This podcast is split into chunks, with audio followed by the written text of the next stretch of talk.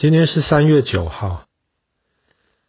当你去超级市场的时候，比方说你会看到，嗯，大多数的柳丁是从西班牙来的，大多数的芒果啊、凤梨啊从泰国来，很多蓝莓可能是从波兰来的，然后苹果啊、梨呀、啊，大部分就是英国自己的。你会不会觉得奇怪？为什么要这么麻烦？要从其他国家这么远的把这些水果运过来？为什么我们不自己在英国里面种蓝莓啊、种樱桃啊、种凤梨啊、种芒果啊、种柳丁，全部都在英国种，这不是很方便吗？种不出来，嗯，种不出来，其实是一个很重要的一个原因。今天我们来想一个比较简单的问题哈，假设我们今天就只有两个国家好了。冷的英国跟热的西班牙，我们只讲两种水果，啊，樱桃要在冷的地方长得比较好，跟柳丁在热一点的地方长得比较好，OK？那么因为英国比较冷，所以假设英国有两个工人，如果英国全部要自己种了的话。英国比较冷，所以英国一个工人可以种出五颗柳丁来。啊，不是，一个工人可以种出五个呃苹果来。好，我们说苹果。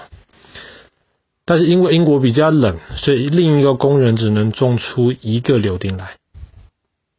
OK，种苹果可以种五个，种柳丁只能种一个。在西班牙就相反了，西班牙比较热。所以种柳丁可以种出五个柳丁来，可是种苹果只能种出一个苹果来。那么如果每个国家都要自己种柳丁也种苹果的话，那么英国就会有五个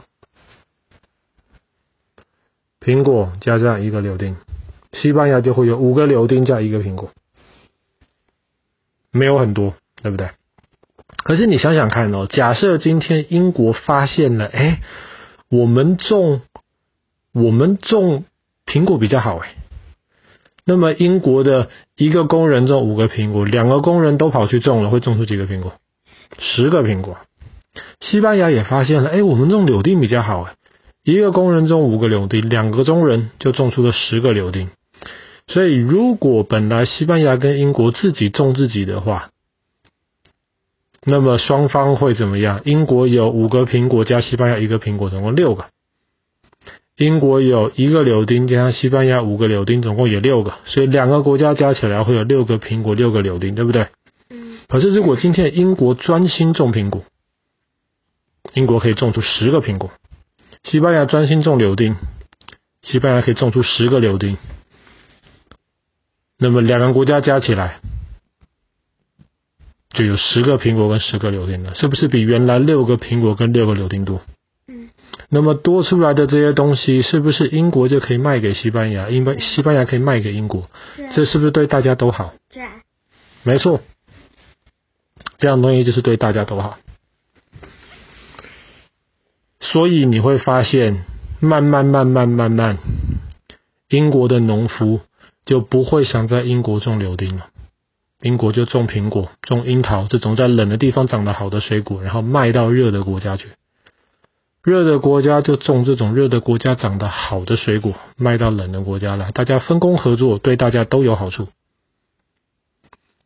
可是你有没有想过，谁来决定？谁去叫英国说：“哎，你英国的农夫，你不要来种这些热的地方的水果，专心种你的冷的。”地方的苹果吧，西班牙农夫啊，你专心的去种你这个热的地方产的柳丁，不要去种苹果。你觉得会是谁做这个决定的？嗯？女王。女王，英国女王管这么多事情呢，还管这个农夫是要种柳丁还是种苹果啊？我们把刚刚的那个问题，把刚刚的那个例子稍微再复杂一点点，嗯，可以吗？嗯。我们刚刚假设了英国有两个工人，西班牙也有两个工人，对不对？我们假设每一个工人一天需要五块钱才可以活下去，OK？那么如果大家不合作，自己种自己的话，你会发现，英国的工人他可以种出五个苹果来，他每天需要五块钱，那么每个苹果卖一块钱，很便宜。卖得出去，他可以活下去。另一个工人说：“我不要种苹果，我去种柳丁，我就是要在英国产出柳丁来。”可以呀、啊，他很努力的种出了一个柳丁。一个柳丁他要怎么样才能活下去？一个柳丁他要卖五块钱。那请问你，你要花一块钱买苹果，还要花五块钱买柳丁？一块钱买苹果呀。大多数的人都会比较便宜，花一块钱买苹果。你会发现五块钱的柳丁根本卖不出去。同样的，在西班牙也是一样。西班牙的那一个工人种出了五个柳丁，每个柳丁只要卖一块钱，他就可以有五块钱。可是他在西班牙很努力种出了一个苹果，一个苹果五块钱卖不掉。所以你就会发现，在英国本来想要种柳丁的那个工人就会发现，种柳丁卖不掉，太贵了，我赚不到五五块钱，不如我去种苹果吧。所以他就会学另一个种苹果的工人，两个人都去种苹果，然后每一个人种出了五个苹果，每个苹果卖一块钱，每一个人都可以很简单的赚到五块钱。同样的，西班牙的工人不会有人要他说你要去种什么，他自己会发现我种柳丁比较划算，柳丁便宜，大家会来买柳丁。所以这样子，在英国每个苹果是一块钱，在西班牙每个柳丁是一块钱。你再把英国的苹果卖到西班牙，把西班牙的柳丁卖到英国来，大家都开心。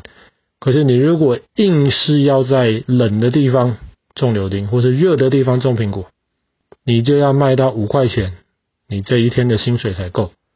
可是五块钱不会有人买，这就是所谓的看不见的手，有一个看不见的手。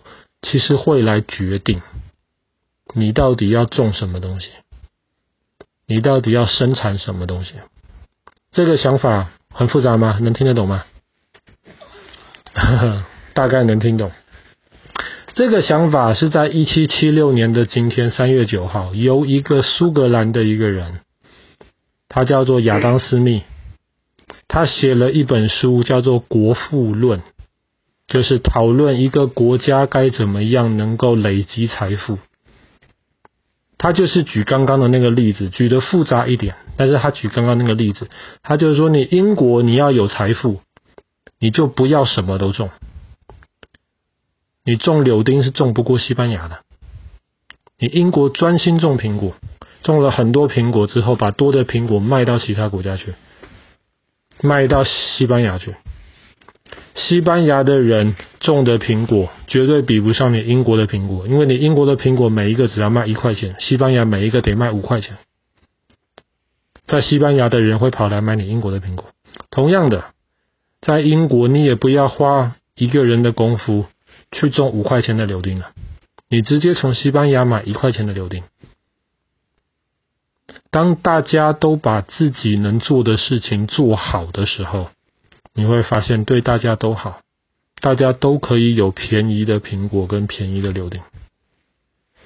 你觉得有没有道理？有。这个想法其实也可以用在人身上。你想想看，你不可能把全部东西都做好，对不对？你不可能今天数学又学好，英文又学好，物理化学都学好，足球也踢得好，coding 也弄得好，钢琴也弹得好，不可能。你就选一两件有用的事情。把它做得很好，做得比别人都好。其他你不会的事情该怎么办？你就跟别人合作啊，就像英国跟西班牙合作一样啊，你就去跟别人合作。你英文学得好，数学学的没那么好，该怎么办呢？你就去跟数学学的好的人合作，你们两个人搭配起来，这样子对大家都好。这个亚当·斯密写了这本书之后。后来人家就认为他是今天这种经济学的爸爸，如果没有他，就没有今天很多人在讨论的经济学。